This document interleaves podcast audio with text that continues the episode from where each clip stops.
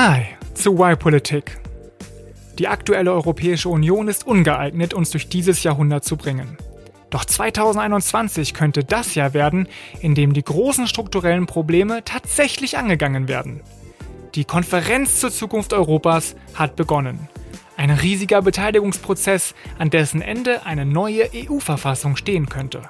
Wir machen das Experiment und reichen auf der Plattform zu dieser Zukunftskonferenz eine echte Lösungsidee ein.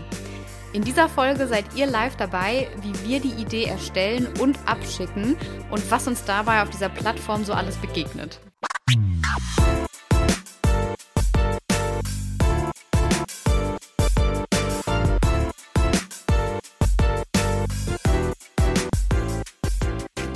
Willkommen in dieser Folge, in der ich nicht weiß, um was es geht, da sie Vincent vorbereitet hat. Genau. Und er hat schon angekündigt, das ist vielleicht ein bisschen anders als sonst. Mhm, Und ich weiß nicht, ob ich mich drüber freuen oder Angst haben soll, aber das werden wir ja gleich sehen. Naja, angesichts, dass du ja ein bisschen müde bist, äh, wahrscheinlich nicht so sehr freuen. Aber Tanja, es wird auch interessant auf jeden Fall. Und äh, wir werden zusammen was entdecken. Okay. So viel kann ich schon mal sagen. Aber lass mal kurz äh, erzählen, vielleicht, wer wir sind, oder? Ich bin Vincent, ich mache Kommunikation in einem Berliner Think Tank und jetzt seit kurzem, seitdem ich gewechselt habe, vor allen Dingen Audio-Video-Produktion. Also das, was wir hier in unserer Freizeit machen, mache ich mittlerweile beruflich. Und ich bin Organisationsberaterin und Moderatorin. Und eine Menge mehr.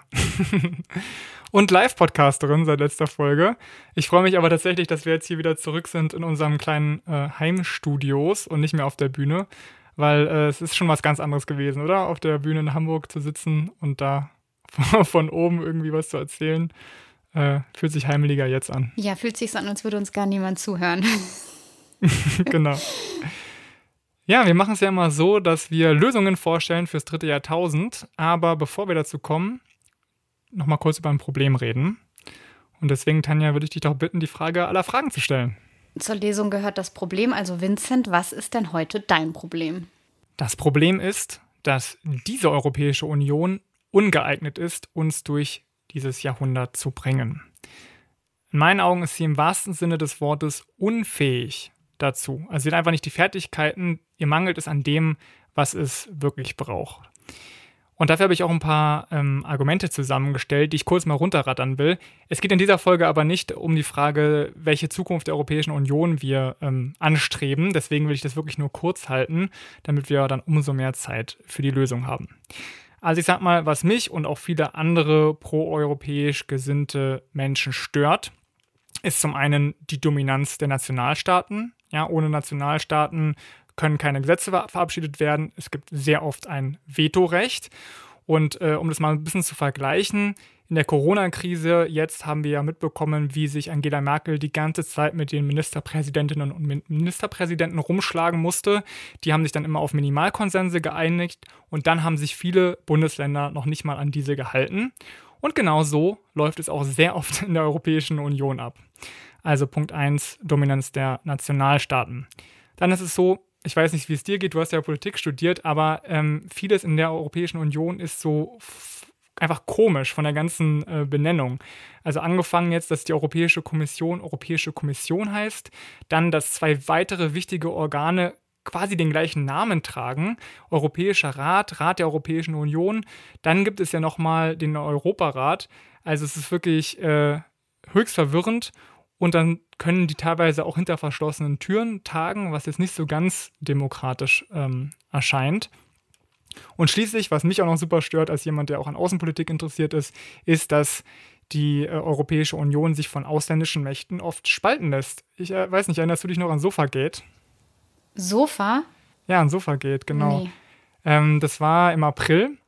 Ähm, da war die Europäische Union zum Staatsbesuch bei Ach so, doch. Erdogan. doch, Genau, doch, mit genau. von der Leyen. Genau, von der Leyen, äh, Kommissionspräsidentin, der dann eigentlich, äh, genau wie Charles Michel, dem Präsidenten ähm, des Europarates, einen Platz angeboten werden sollte, aber für sie war eben kein Stuhl reserviert, äh, sondern nur die Couch und äh, sie musste sich dann also aufs Sofa setzen, während die beiden Herren sich da hingesetzt haben.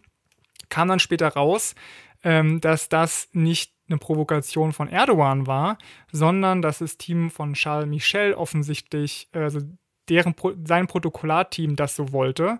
Also dass der äh, Präsident der, des Europäischen Rates gesagt hat, äh, so, also ich bin hier Nummer eins und äh, die Kommissionspräsidentin ist halt einfach ähm, so, unter Sonstige und äh, wollte der, der also sowas reindrücken, ja.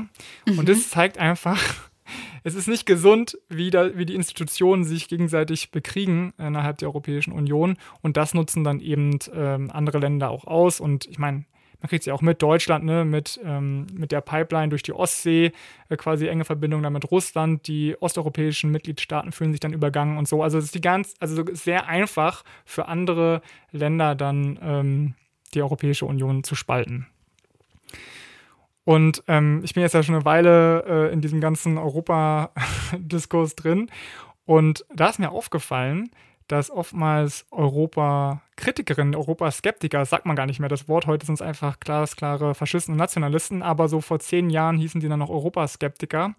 Und die hatten oftmals die gleichen Kritikpunkte wie auch äh, wir Föderalisten, also die proeuropäisch ähm, gesinnten Menschen. Nur dass natürlich die Schlüsse, die daraus folgen, komplett andere sind. Die sagen, ja, die Europäische Union funktioniert in so vielen Bereichen nicht, zurück zum Nationalstaat. Und äh, viele Pro-Europäer sagen dann, äh, nee, nicht zurück zum Nationalstaat, sondern lass uns die Europäische Union in eine Europäische Republik, in die Vereinigten Staaten von Europa oder was auch immer weiterentwickeln. Soweit mal kurz zusammengefasst das Problem. Und äh, so wie ich dich einschätze, Tanja, zählst du dich ja auf jeden Fall auch zu den proeuropäisch gesinnten Menschen auf, auf unserem Kontinent, oder? Ja, klar. Das ist sehr gut, dass du das jetzt so gesagt hast. Sonst wäre nämlich jetzt die Folge auch schon vorbei. Okay.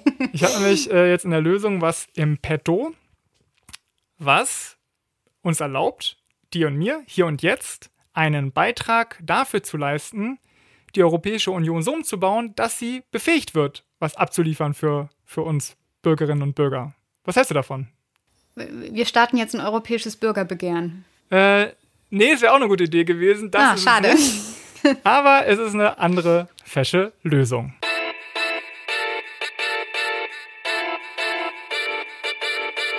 Tanja, halte ich fest, dir und allen anderen proeuropäisch gesinnten Menschen bietet sich gerade eine einmalige Gelegenheit. Denn von heute kannst du und können alle anderen mithelfen, die Europäische Union fit fürs dritte Jahrtausend zu machen. Und aufs dritte Jahrtausend stehen wir beide ja mit unserem, mit unserem Podcast. Aber Achtung, wir haben tatsächlich nur dieses Jahr Zeit und es handelt sich höchstwahrscheinlich nach meiner ganzen Erfahrung, die ich so mit Europapolitik gesammelt habe, wirklich um eine einmalige Gelegenheit in diesem Jahrzehnt, die bestimmt in den nächsten zehn Jahren nicht nochmal wiederkommt. Und die Lösung lautet, beteiligt euch an der Konferenz zur Zukunft Europas. Und genau das, liebe Tanja, werden wir beide heute machen. Was ist die, was ist die Konferenz zur Zukunft Europas? Danke, dass du fragst. Äh, wir müssen nämlich noch, glaube ich, auch kurz erklären, worum es da geht. Und ich versuche das mal in drei Sätzen zu beschreiben. Und danach fragst du mich einfach, was noch unklar ist, okay? Okay. Deal. Okay, also in drei Sätzen. Ich sage schon mal voraus, es werden ein bisschen längere Sätze, aber es sind tatsächlich drei Sätze, wenn auch mit Anführungs, äh, Aufführungs, Anführungspunkten. Die Konferenz zur Zukunft Europas ist ein mehrdimensionaler Beteiligungsprozess, um Reformideen für die Europäische Union zu entwickeln. Geiler erster Satz, ne? Im besten Fall steht am Ende ein Bericht mit Vorschlägen, um die EU-Verträge zu überarbeiten. Also EU-Verträge ist quasi die Verfassung Europas. Die Konferenz besteht aus vier Ebenen. Die Basis ist eine Digitalplattform für eine einfache Bürgerbeteiligung. Diese liefert Ideen an vier Bürgerforen mit 800 ausgelosten Mitgliedern sowie an ein gemischtes Plenum mit 433 Mitgliedern. Plattform, Räte und Plenum erarbeiten eine Empfehlung, die dann dem Exekutivausschuss der Konferenz vorgelegt wird und dieser Exekutivausschuss erarbeitet schließlich einen Bericht, der den drei Institutionen vorgestellt wird. Das sind also EU-Parlament, Kommission und Rat. Okay, viele Fragen. Sehr gut. Wer organisiert gut. das? Wer ist Veranstalter? Äh, ja, Veranstalter gibt es drei, nämlich die drei Institutionen. Ähm, also die haben da den, den Vorsitz auch insgesamt, also das Europäische Parlament, die Europäische Kommission und der Rat der Europäischen Union. Und wenn ich das richtig verstanden habe, dann geht aber nachher alles am Ende durch so ein Exekutivgremium, die bündeln das. Genau. Das heißt, die sind eigentlich die Tür dazu, dass es überhaupt irgendwo ankommt und dann ist ja entscheidend, wer sitzt da drin. Genau. Exekutivausschuss ist der zentrale, ja, die, Zentral, die Zentralstelle. Da sind neun Mitglieder drin und zwar dreimal drei Vertreterinnen und Vertreter der Institution. Also äh, Parlament wieder, Kommission und äh, EU-Rat. Ja, und weiß man, welche Personen konkret? Ja, also Guy Verhofstadt ist zum Beispiel Mitglied des Europäischen Parlaments, der ist, sitzt für die da drin. Dann Anna Paula Zacharias ist eine Staatssekretärin für europäische Angelegenheiten der portugiesischen Ratsvorsitz. Und äh, Dobrivka Suica, die sitzt für Demokratie und Demografie, zuständige Vizepräsidentin der Europäischen Kommission die drei sind die Hauptfiguren in diesem Exekutivausschuss. Mhm. Die sind jetzt genau. halt nicht so wahnsinnig bekannt. Ich kann die jetzt nicht so gut einschätzen. Ähm, also. Giefer Hofstadt ist ein guter. Äh, ist ein liberaler, liberaler Abgeordneter, äh, Mitglied ähm, des Spinelli-Forums, äh, also nach Altiero Spinelli äh, föderalistischer Held. Ähm, genau, deswegen ist gut, dass er da vom Parlament äh, ausgewählt wurde, das zu machen.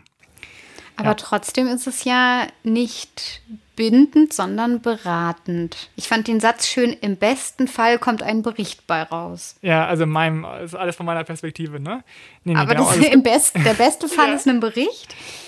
Ja, ja, genau. Also ist ja wahnsinnig kompliziert und äh, das steht auch wieder, finde ich, symptomatisch für die Europäische Union. Da ist es halt einfach äh, immer kompliziert. Wobei, okay, man muss zugeben, auf nationaler Ebene wäre so ein großer Prozess wahrscheinlich auch nicht äh, in einem Satz erklärbar. Genau, also am Ende steht ein Bericht. Und ähm, dieser Bericht wird vom Exekutivausschuss verfasst und dann an die drei Institutionen übermittelt. Also die sind, die, sind die Adressaten, ja. Ähm, und um es nochmal zu sagen, also das Exekutivausschuss ist quasi der Überbau des Ganzen oder Zentral, Zentralausschuss oder wie auch immer man es sagen will, aber die kriegen ja, die Ideen werden denen geliefert. Nämlich einmal durch diese Digitalplattform, das ist quasi die breiteste Form der Beteiligung, da können wir alle mitmachen.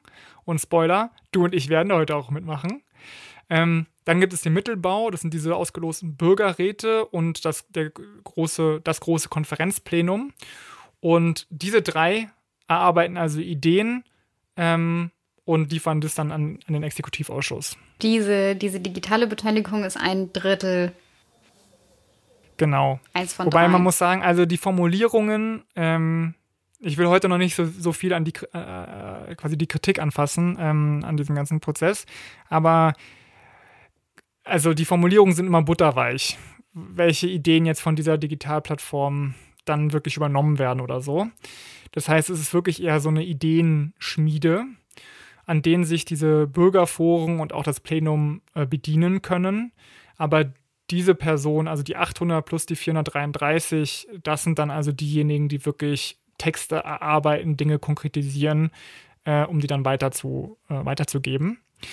Aber man muss sagen, also obwohl ich kann schon sagen, es gibt ein paar Einschränkungen, wie gut ich das jetzt finde und welchen durchschlagenden Erfolg das Ganze haben wird. Aber dieser Bericht, der am Ende auf jeden Fall stehen wird, der hat eben das Potenzial für neue Vertragsverhandlungen. Und alle, die jetzt die Europäische Union schon mal ein bisschen länger äh, begleiten, wissen, wie schwierig es ist, diese EU-Verträge zu verändern. Also die letzten, letzte große Veränderung gab es 2009 mit dem Lissabon-Vertrag, der da in Kraft getreten ist. Und seitdem wurde das alles nicht mehr angefasst, weil es im Grunde keine Mehrheiten mehr gibt für irgendwelche Veränderungen. Es ist halt so, bei den Nationalstaaten auf der Ebene ist es so, dass äh, einige Länder wie Frankreich Bock darauf haben, an die Verträge ranzugehen und andere Länder, äh, vor allen Dingen in Osteuropa, da gar keinen Bock drauf haben. Und Deutschland ist leider nicht ganz so im Camp der Franzosen, äh, aber steht wie immer eher auf der ja, proeuropäischen Seite natürlich. Aber ist nicht der Treiber, finde ich, die unsere Bundesregierung eigentlich sein könnte. Naja. Aber deswegen ist also dieser ganze Prozess schon sehr wichtig und es ist auch ein großer Vorteil im Vergleich zu äh, um die 2000er-Wende, Damals war es ja so, dass ein, eine, eine, wirklich eine Verfassung erarbeitet wurde, die dann gescheitert ist und deswegen hatten wir den Lissabon-Vertrag. Aber äh, die, diese, diese Verfassung wurde eben nicht so groß, mit so einem großen Beteiligungsprozess erarbeitet, wie es jetzt der Fall ist. Ja, das muss man wissen. Deswegen ist es auf jeden Fall schon mal ein Schritt in die richtige Richtung, würde ich sagen. Dann noch eine Frage, bevor wir mhm. da jetzt reingehen. Mhm. Warum habe ich davon noch nie gehört? Ja, das ist eine gute Frage. Ähm, Beziehungsweise, okay, warum Ganze, hast du davon gehört? ja, durch Twitter. Ne? Weil wir, ich habe ja die ganzen EU-Nerds da auf Twitter und die berichten dann darüber. Ähm, und äh, außerdem, meine Freundin ist ja auch äh, politisch sehr äh, interessiert und äh, hat mir dann eben auch erzählt, dass am 9. Mai ähm, diese Eröffnungskonferenz war, also am Europatag in Straßburg. Da hat auch äh, Emmanuel Macron, der französische Präsident, eine große Rede gehalten. Sah auch echt ganz cool aus. Also seit dem 9. Mai läuft das Ganze.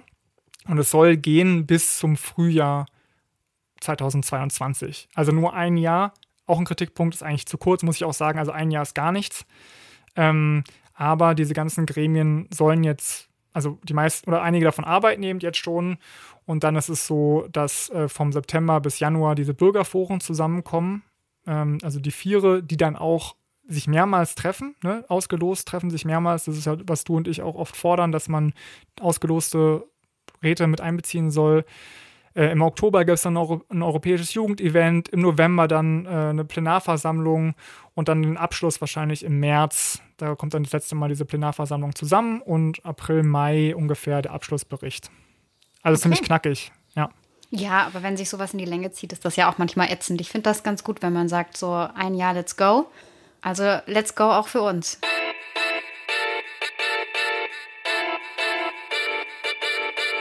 Unsere einzige Möglichkeit für dich, Tanja, für mich und wahrscheinlich auch für die meisten, die uns zuhören, ist eben diese Beteiligung für die Online-Plattform. Du wurdest es, auch nicht ausgelost? Nee, leider nicht. Wie schade.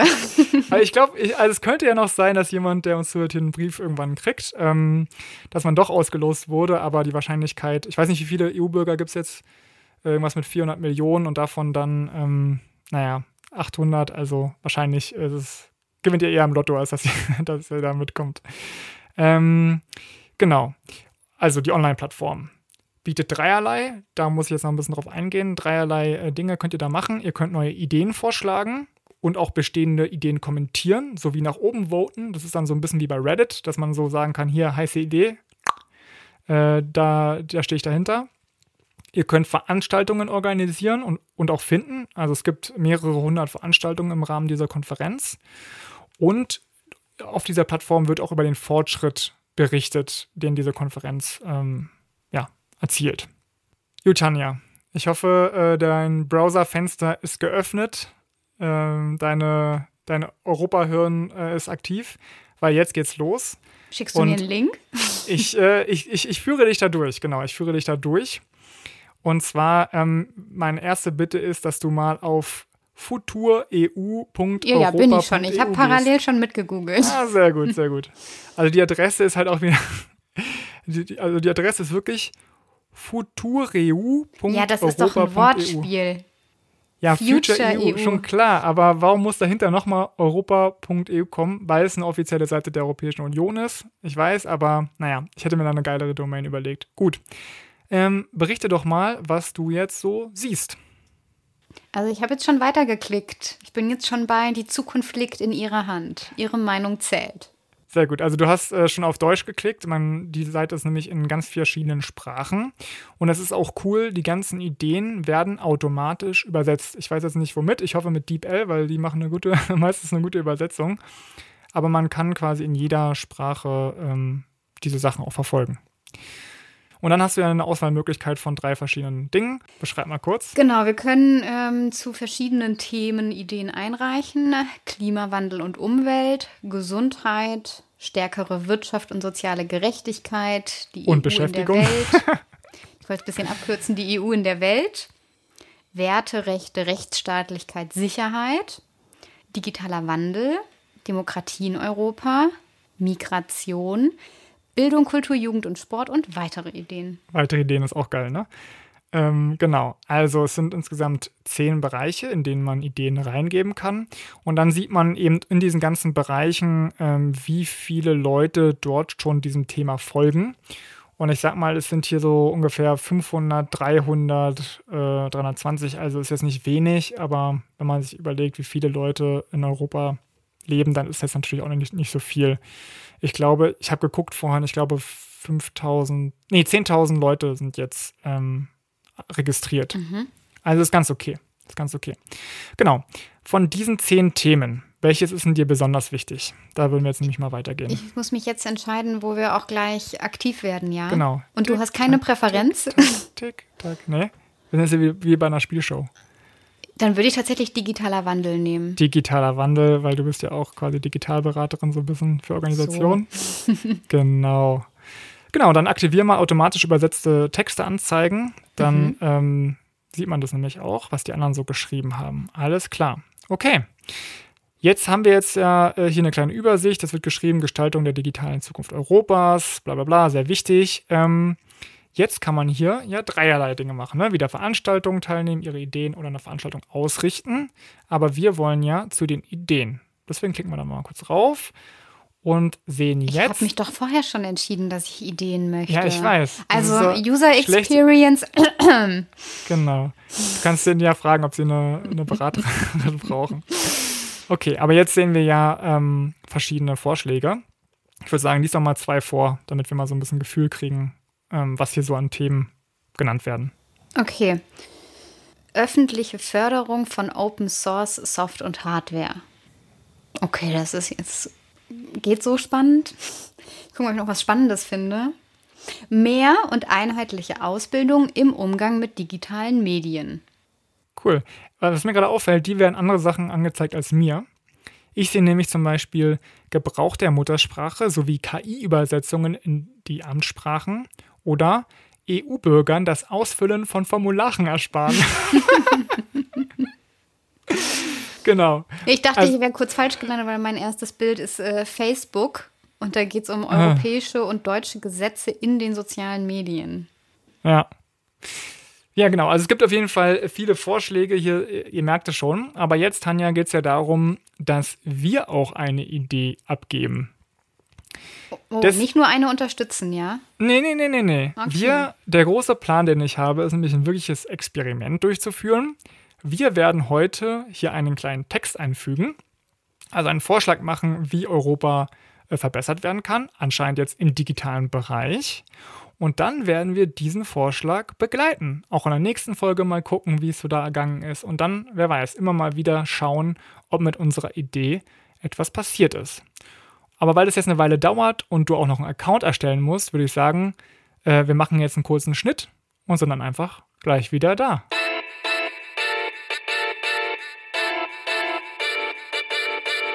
Gut, wir haben uns jetzt 20 Minuten Zeit genommen, eine wirklich Hammeridee zu entwickeln. Ohne Pause. äh, ohne, äh, Tanja, wo stehst du denn jetzt gerade? Was siehst du, wenn du diese Idee eintragen möchtest? Also erstmal habe ich mir ja einen Account gemacht. Ja. Es ging aber schnell, ne? Ja, die E-Mail war interessant und die Plattform ist auch interessant. Nein, sie ist, ist gut.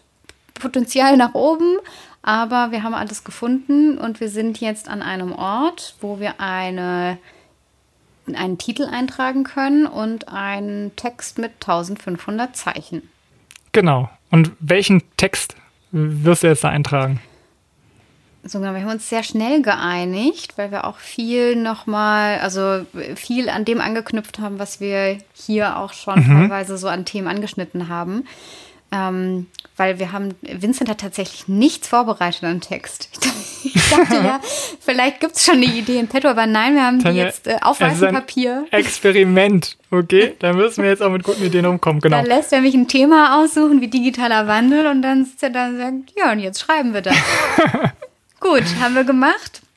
Es trägt den Titel Digitaler Schulaustausch verbindet junge Europäerinnen und Europäer. Ja, mit digitaler Brieffreundschaft konnte ich mich nicht durchsetzen, aber ist vielleicht auch gut so. Weil es keine Brieffreundschaft zwischen zwei Personen ist, dann kann man sich jetzt auch über Instagram anschreiben. da brauchen wir vielleicht nicht die EU, sondern ein Schülerinnen-Schüleraustausch. Also das, was man wahrscheinlich immer noch macht, wir früher gemacht haben. Ich denke auch, Vincent.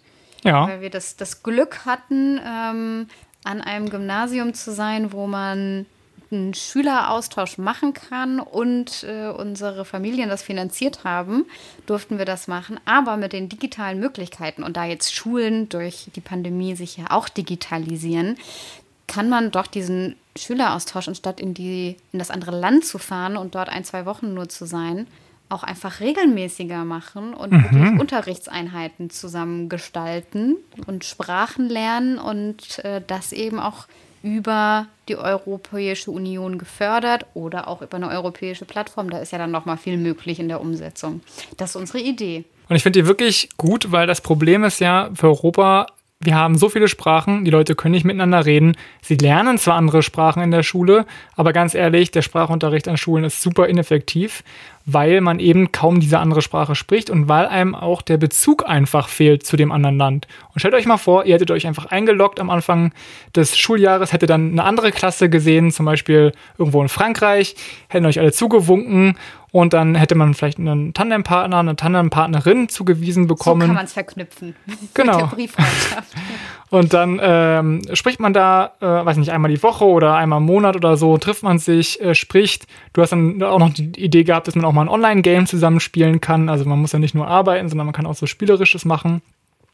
Und vielleicht dann am Ende des Prozesses kann ja trotzdem noch so ein echter Austausch stehen, wo die Leute ja. sich dann kennenlernen. Ähm, also wir beide glauben jedenfalls, dass es viel effektiver wäre, als einmal für ein bis zwei Wochen irgendwo hinzugehen, da vielleicht sogar Freundschaften zu, zu, zu treffen dann, äh, zu machen, aber ähm, dann die Leute nie wieder zu sehen. Ja. Und vor allem, dass halt auch viel mehr Schulen und Schüler und Schülerinnen auch an Real- und Hauptschulen und Förderschulen möglich zu machen, weil es einfach total niedrigschwellig ist, wenn mhm. man Digitalisierung damit denkt. Also ich finde wirklich eine ganz gute Idee, die uns da in 20 Minuten eingefallen ist. Es äh, gibt auch noch sehr viele weitere gute Ideen auf dieser Plattform. Aber jetzt müssen wir die ja noch abschicken. Genau, also wir haben die jetzt eingetragen und ich klicke jetzt mal auf Weiter. Vorschlag erfolgreich erstellt, als Entwurf Gut. gespeichert. Entwurf erstmal, okay. Jetzt sind wir beim Vergleichen. Also hier die Website schaut jetzt, ob überprüft, ob es nicht schon Ideen gibt, die unsere gleich sind mit unserer Idee. Und jetzt muss ich, jetzt geben die mir hier was, zehn Vorschläge, zehn ähnliche Ideen, was aber wahrscheinlich auch Computer generiert, oder was heißt mhm. wahrscheinlich, es ist Computer generiert nach bestimmten äh, Schlagworten. Okay, das passt aber alles nicht. Also digitale Formulare nochmal ja, ich muss das, muss mal hier das Spanische noch auf Deutsch übersetzen lassen. Öko-Verordnung für digitale Plattformen, Open Source Software, Digitalisierung an Schulen, Technologieagentur. Nee. Stark. Nicht unsere Idee. Okay, dann äh, mega spannend. Kannst du jetzt auf Abschicken klicken? Ja, weiter. Ja. Okay fertigstellen. ihre Idee ist originell, um ihre Idee zu präzisieren. Soweit hast du auch noch nicht geklickt. Nee, natürlich nicht. Nee. Ja, ein Lob für uns. Um Ihre Idee zu präzisieren, können Sie eine Kategorie auswählen. Sie können hier auf Wunsch auch ein Bild hinzufügen. Ah, da kam das Facebook-Bild her. Oder ein Dokument anhängen. Klicken Sie auf Absenden, um zum letzten Schritt zu gelangen. Willst du noch ein Bild anhängen? So, also so eine äh. Bebilderung? Ja, ja, äh, weißt du, was wir machen? Wir suchen noch kurz ein ähm, Stockfoto raus. Das wir auch bei unserer Folge nutzen. Genau, das wir auch bei unserer äh, Folge gemacht haben, zu wie die Schule 2029 aussehen soll. Ne? Das war ja auch cool. Äh, weil man weiß es ja in der Kommunikation mit Bildern funktioniert immer alles besser. Bei den Kategorien haben wir zur Auswahl eine nachhaltige digitale Gesellschaft, digitale Wirtschaft und Technologie für die Menschen. Da sind wir ersteres, würde ich sagen eine nachhaltige digitale Gesellschaft. Weil natürlich Medien- und Digitalkompetenz lernt man auch noch gleich mit, auch wenn die Pandemie wieder vorbei ist. Lernt mhm. man weiterhin dann mit Videokonferenzen umzugehen. noch eine Fliege geschlagen. Das Bild ist jetzt da. Alles klar. Und ich habe es hochgeladen. Und was jetzt? Eine Anlage haben wir nicht. Jetzt senden nee. wir das Ganze ab. Okay, klick drauf. Ja. Idee erfolgreich aktualisiert. Super. Und siehst du jetzt auch, wie die Nummer heißt? Ich muss noch einen Schritt abschließen. Oh. Einen Moment. Aha. Sie können Ihre Idee jetzt noch überprüfen und ändern. Nach der Veröffentlichung nicht mehr. Wir haben maximal 30 Minuten Zeit, um gegebenenfalls Kleiner Druck hier. Änderungen vorzunehmen. Ja. Oh wow, okay, da steht jetzt auch mein Name. Das ist schon ein bisschen irre. ja. Äh, gut, man weiß ja eh, wie ich heiße. Also ich veröffentliche jetzt. Sehr gut. Okay. Und jetzt, äh, wenn ich das richtig gesehen habe, wird da auch ein Link kreiert. Und diesen Link werden wir natürlich zu 100% nach oben in unsere Shownotes stellen, damit ihr nämlich euch äh, auch anmelden könnt und die Idee kommentieren könnt dort. Und vielleicht, wenn sie euch gefällt, dann gebt ihr sogar ein paar Daumen nach oben. Und wir petern die Idee richtig zum äh, Olymp der ganzen Plattform. Also das Ganze hier ist ja ein, ein Experiment, wie du gesagt hast. Das heißt, wir müssen auch das Ergebnis des Experiments irgendwann verkünden Genau. oder das Experiment weiterverfolgen. Bis wann kriegt man, also das sagen Sie mir jetzt hier tatsächlich nicht. Weißt du das, bis wann kriegt man Bescheid oder eine Rückmeldung oder? Ich weiß jetzt nicht exakt, was mit unserer Idee passieren wird, aber das ist ja auch ganz interessant, weil wir werden einfach mal weiter beobachten, was damit passiert. Und ich würde einfach dir vorschlagen, dass wir in der nächsten und vielleicht der übernächsten und so immer, wenn es dann, wenn es mal sinnvoll ist, einfach mal davon berichten in unseren Folgen, was sich aus unserer Idee getan hat. Und wenn wir ganz großes Glück haben, wer weiß, in fünf Jahren, vielleicht haben wir dann diese coole Online-Plattform. Jetzt hatten wir heute ja fast zwei Ja, Ideen. stimmt. Zwei Lösungen fürs dritte Jahrtausend. Einmal ähm, Europa stärken und weiterentwickeln, reformieren, modernisieren und einen digitalen Schüleraustausch auf europäischer Ebene. Noch eine Idee, Du, die jetzt so ja, reinkam. Zugabe äh, ohne Extrakosten, genau. Und beim nächsten Mal auch wieder in drei Wochen kommen wir wieder raus mit Lösungen für das dritte Jahrtausend.